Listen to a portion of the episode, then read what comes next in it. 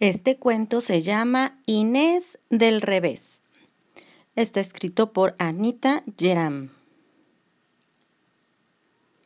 Cuando Inés se levantó aquella mañana, se sentía del revés. Se puso la gorra con la visera para atrás, el zapato izquierdo en el pie derecho y el zapato derecho en el pie izquierdo. Su mamá la llamó. ¿Ya estás despierta, Inés? No, contestó Inés del revés. Para desayunar había pan tostado con mermelada. ¿Qué quieres tomar, Inés? preguntó su mamá. Mm, espagueti con tomate, por favor, contestó Inés del revés. Después se fueron de compras y llovía. Ven bajo el paraguas, dijo su mamá. Pero Inés del revés no la escuchó saltó y bailó hasta que se empapó. Durante todo el día, Inés del revés lo hizo todo al revés.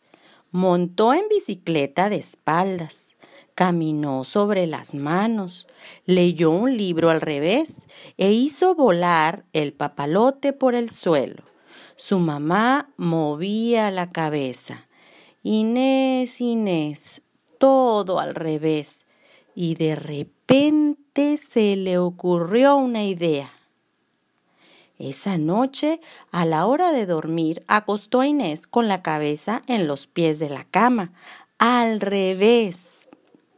Luego descorrió las cortinas, encendió la luz, besó a Inés en los pies y dijo Buenos días.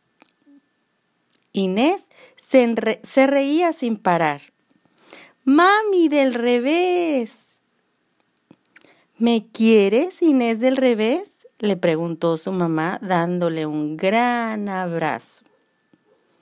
No, contestó Inés del revés y le dio a su mamá un beso enorme.